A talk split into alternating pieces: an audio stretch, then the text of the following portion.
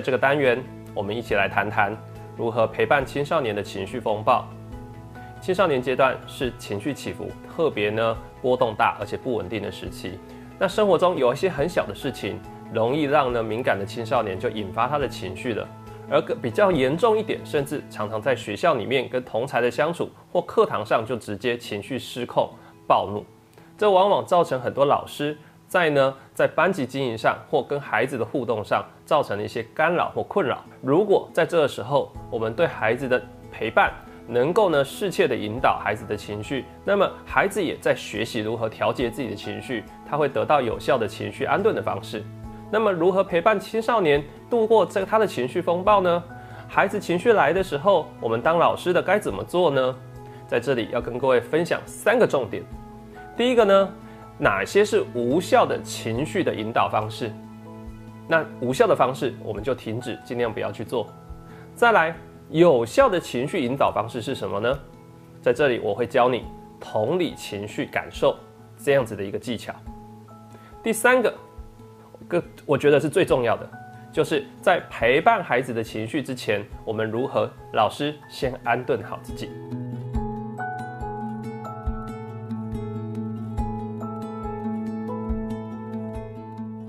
第一个部分呢，无效的情绪引导方式有哪些呢？我举个例子，我举个例子哈，呃，有一个孩子，又是一个国中生，他呢在学校里面。在班级上面呢，可能跟同学常常起冲突。有一次在起冲突之下呢，他可能呢啊很难过，可能被同学激怒了，哭了，哭泣。那老师把他叫来谈一谈啊，想要关心他。那这个时候我们常常会怎么安慰孩子呢？我们常常第一句话就会说：不要难过，别难过啦，不要哭，不要沮丧，没有那么严重。像这个话语。就是我说的第一种无效的情绪引导方式，叫做否定情绪。这样子的情绪引导方式呢，往往并没有办法带来情绪的疏导或者是调节的效果。为什么呢？你想一想，如果当你在难过的时候，有人告诉你不要难过；如果当你呢觉得心情很沮丧的时候，有人告诉你不要沮丧，不要想那么多；当你紧张的时候，当你焦虑的时候，有人告诉你有什么好紧张的，别紧张。不要去想就好了，这些就在否定我们真实感受到的情绪。那么，对于情绪的安顿，并没有达到效果，反而会让人感觉到他不被理解。为什么呢？因为当你在生气的时候，有人告诉你不要生气，你就真的能够不生气吗？有的时候你会更生气耶，因为你没办法让自己不生气。而那些很难过的孩子，当他们在难过的时候，你告诉他别难过。他只会感觉到什么？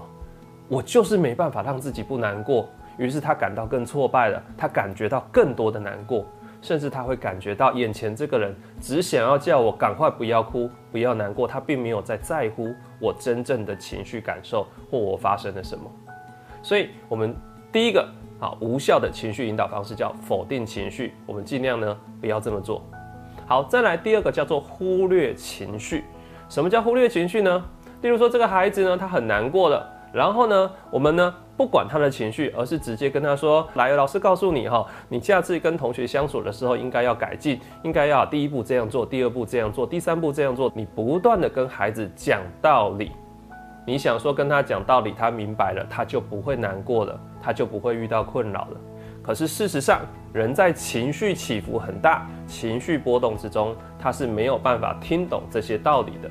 因为他大脑理智的部分暂时是失去功能的，没有办法听懂这些，没有办法去思考这些所谓叫做道理或方法的东西，所以你跟他在这个时候讲道理并没有用，你甚至忽略了他的情绪，没有去处理他的情绪，他也会感觉跟你很疏离。那第三种呢，也是最不适当的情绪引导方式，叫惩罚情绪。很多的大人，很多的老师在面对孩子暴怒暴冲的时候。常常会说这句话：“你在生气，老师就要生气喽。”好，这个就是呢，用我很大的情绪在惩罚你的情绪，告诉你说你不可以生气，告诉你不可以难过，你很难过，老师也很难过，哎，你这样想，我们大家都很难过。像类似这种，就让孩子有罪恶感。或者呢，如果他生气、他暴怒的时候，他就可能要付出一些后果，他会被骂，他会被指责。例如说，他一个孩子生气的时候，你跟他讲说：“你不可以生气，你怎么一直生气？你到底会不会管理自己的情绪啊？”你他因为生气而被骂了，用这种方式想要让孩子不生气，那这个就是无效的引导方式。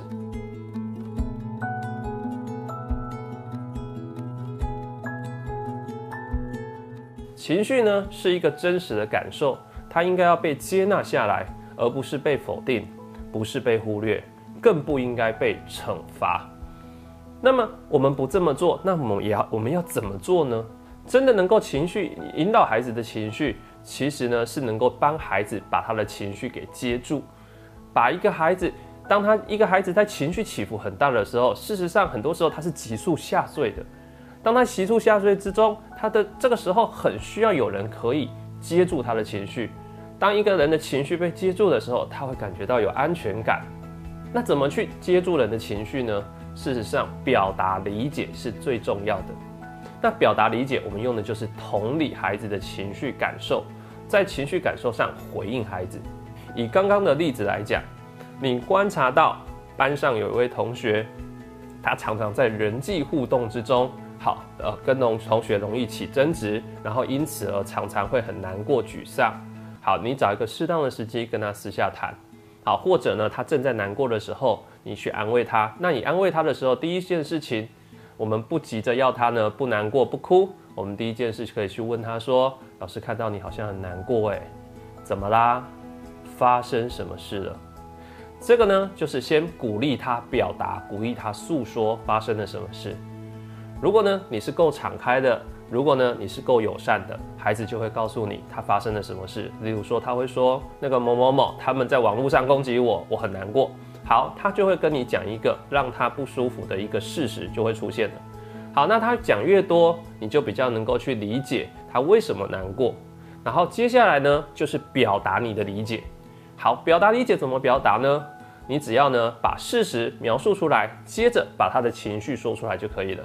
例如说，哦，老师听了你这么说，原来班上那个某某某同学他在网络上说你的坏话，然后呢，现在班上同学都误会你了，所以你感到很委屈，是吗？好，这个叫做事实描述，这个是孩子讲出来的事实。好，接下来，所以你感到很委屈，所以你感到很无力，所以你感到很挫败，像这个就是说出他的情绪感受。所以我们在表达理解的时候，我们会需要更多的情绪词汇来帮助我们说出孩子的情绪感受。例如说，哪一些情绪词汇是常见的呢？恐惧、焦虑、害怕、无助、沮丧，或者呢，愤怒、焦躁、担忧、挫败、内疚、自责、害羞、丢脸。那你？脑中有足够这些词汇，你就可以在孩子适当的时候，你把它表达出来。那如果你说中了，说中了，他确实有这份感受，他就会感觉到被理解。那光是做到这样子，其实就已经有安顿情绪的效果了，因为他的情绪被接住了。那么这里有一个很重要的重点，就是也许你已经这样子去同理孩子了，孩子的情绪可能还是很激动，甚至孩子表现出很多的愤怒。这个时候，我们一定不要急着要孩子立刻不生气，立刻不难过，而是我们有一个很重要的面对情绪的态度，叫允许情绪存在。允允许情绪存在，什么意思呢？因为情绪感受是一个人非常自然的会体验到的，所有情绪的存在，它都是有意义、有功能的。我们应该是允许它存在。可是很多的老师在这里就有一个疑惑喽。那如果有同学他很生气，他就去揍人，他就去骂人，他就去攻击人，他就去破坏啊班上的公物，那怎么办呢？难道还要让他生气吗？这时候有一个很重要的重点，叫做有气好好生。我们应该要把生气这个情绪感受，跟因为生气所衍生出来的行为、破坏的行为，把它分开，分开来看。所以你可以告诉孩子说：“我看到你现在很生气。”你可以在这里好好的生气，没关系，你是可以生气的，让他知道有这份感受去体验它，这是可以的，这是被接纳的。但是也要告诉他，如果你因为生气，你去攻击同学，你去破坏公物，你去做一些伤害自己的事，这是不被允许的。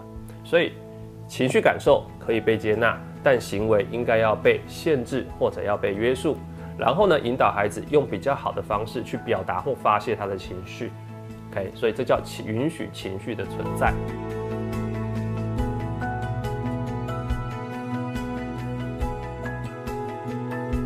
那么呢，在处理孩子的情绪、陪伴孩子情绪，其实最麻烦的问题就是，当孩子难过的时候、沮丧的时候、无力的时候，或暴怒、焦躁的时候，往往也会引发我们当老师的，我们很多的情绪也被勾起来了。